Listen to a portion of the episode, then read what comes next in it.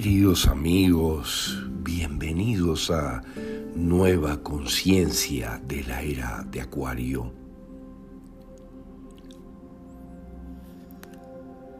Ahora que se avecinan poderosísimos eventos que despertarán a los más dormidos, necesitamos saber recordar toda la información elegante y avanzada que te proveeremos en este podcast para manejarnos en estos tiempos con toda nuestra sabiduría.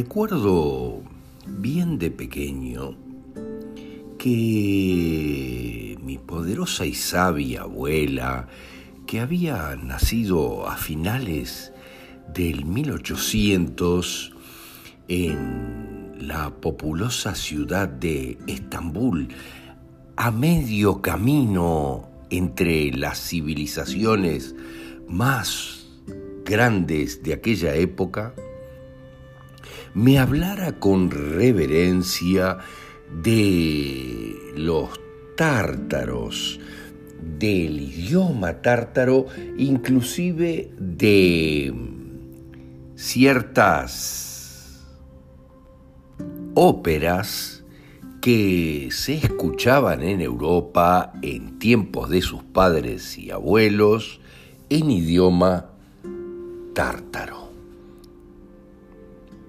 Pero, ¿qué es la tartaria? La tartaria, originalmente pronunciada como Tataria, sin la primera R, es el nombre de aquel imperio mongol que se originó en el norte de Asia, antes de abarcar todo el hemisferio norte. Esto fue reseteado y oculto por los oscuros y es por eso que le adjudicaron a cierta enfermedad, digamos, entre comillas, el nombre de mongolismo para deteriorar todas estas memorias que en este podcast vamos a ir recordando. La Tartaria fue el imperio más grande durante su tiempo y todavía lo habría sido de no ser por el reseteo y los grandes dilemas que hubo en medio.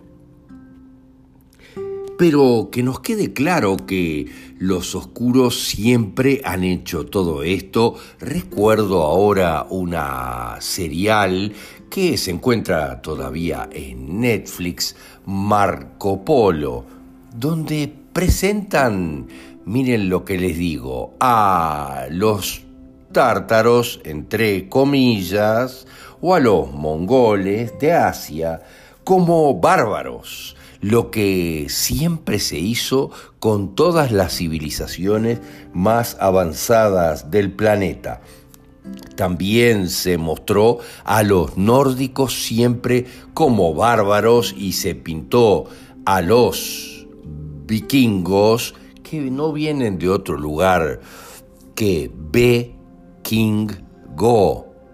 Su dios era el rey. Aquellos de conciencia avanzada que también se pintaron como bárbaros y asesinos para deteriorar la imagen. Eh, cuando quienes habían sido los bárbaros y los asesinos habían sido los daneses, los más nórdicos de Europa, pero dominados por la Iglesia Católica.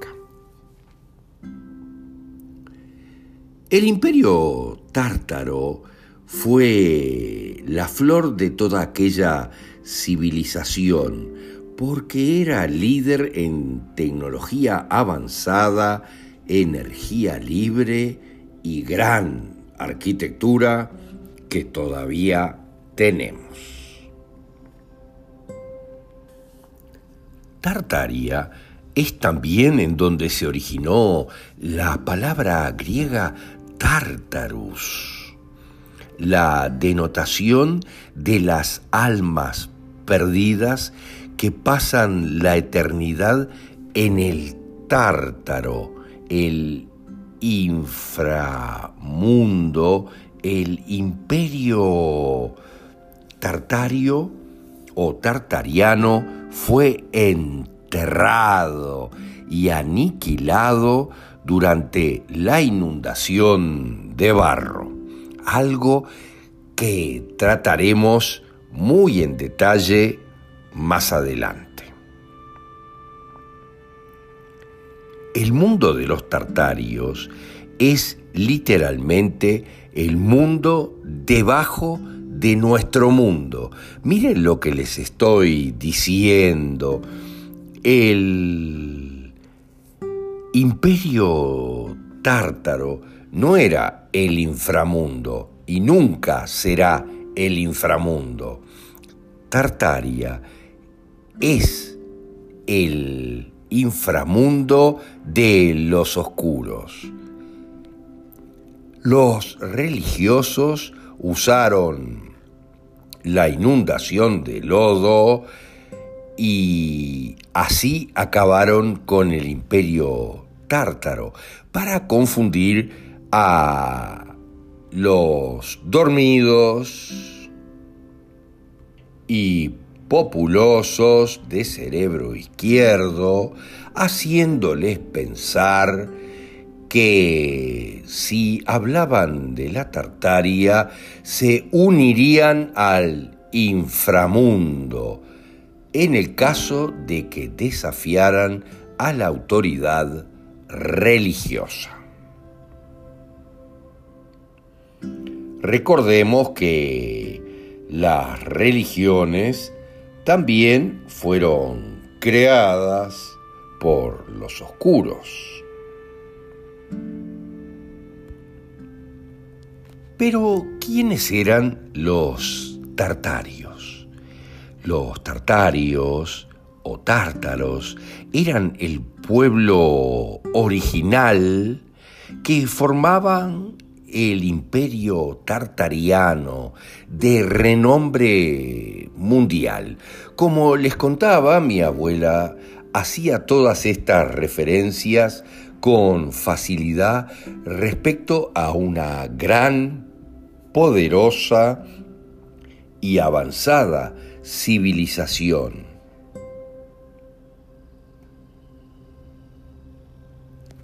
Los tartarios eran personas altas, con un promedio de 2 a 3 metros y medio de altura. Si buscan en internet encontrarán las fotos que los oscuros se ocuparon de borrar.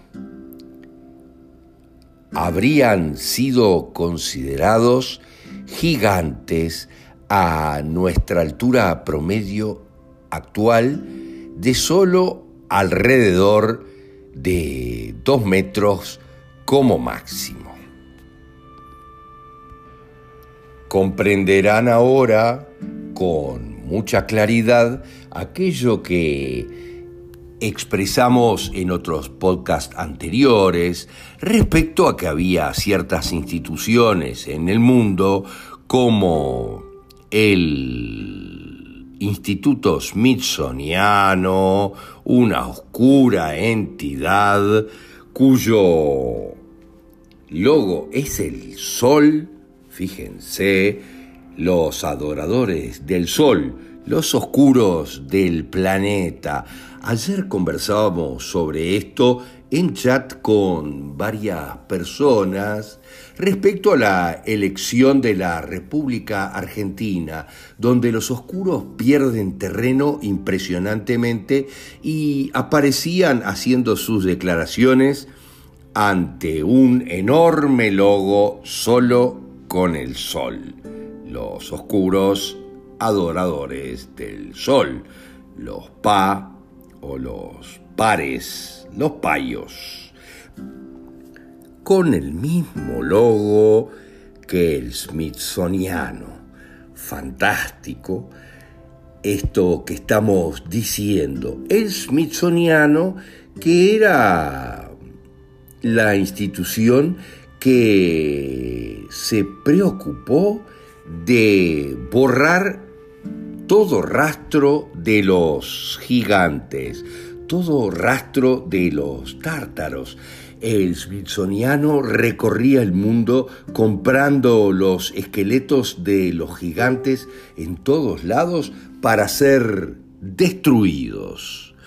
Pero ahora se encuentran con una orden de la Suprema Corte de los Estados Unidos que les obligará a develar todos esos secretos y explicar por qué destruyeron todas esas pruebas de la existencia de los gigantes, los tártaros, como les estábamos diciendo.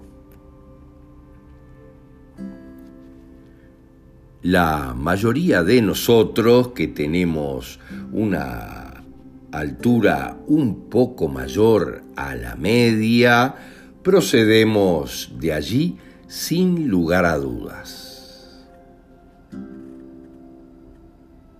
La civilización tártara tenía una altura promedio más alta que las otras, que paulatinamente han ido reduciendo su altura cada civilización sucesiva tenía una altura promedio más baja que las civilizaciones anteriores.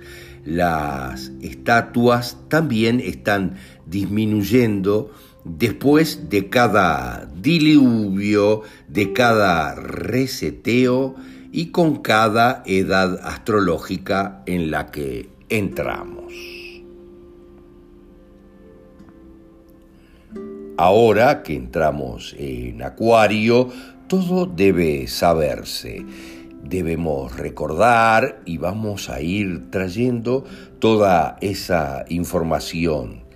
Las civilizaciones en la era astrológica pasada, la de Pisces, son más cortas que en las civilizaciones que existieron en la era astrológica anterior, la era de Aries. Porque a raíz de esos reseteos, todos estamos siendo mestizados con los bajitos del planeta, los oscuros y los más bajos, los físicamente menos poderosos.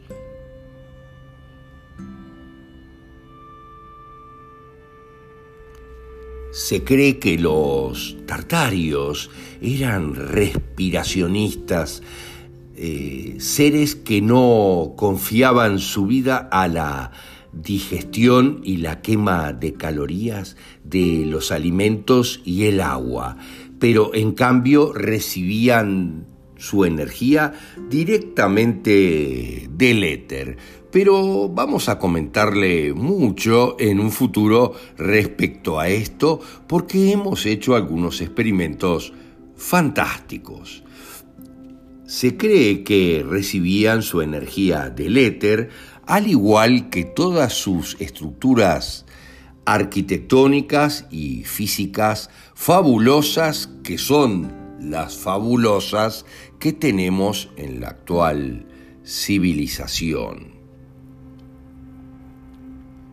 se cree que el éter es el tejido mismo del continuo de espacio-tiempo que algunos asociarían con electrones, el viento, el espíritu o el espíritu, la atmósfera y los gases de la atmósfera como el oxígeno, el nitrógeno y el hidrógeno. Pero dado que los tartarios posiblemente tuvieron un cambio completo en su sistema de digestión, tenemos ahora algo totalmente diferente. Aquellos no tenían necesidad de inodoros ni baños. Miren lo que les estoy diciendo, algo que en la historia es absolutamente común.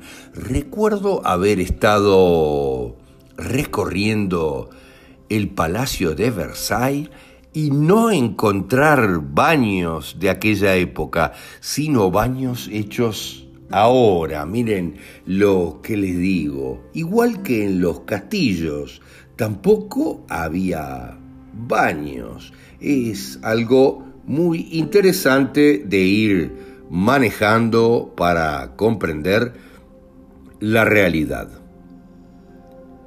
Lo que podría insinuar una de las razones por las que los baños en los últimos tiempos, en el pasado, se han utilizado ampliamente como, miren, los baños griegos en definitiva, ampliamente como salas de reuniones sociales para refrescarse, escuchar y conversar sobre temas locales.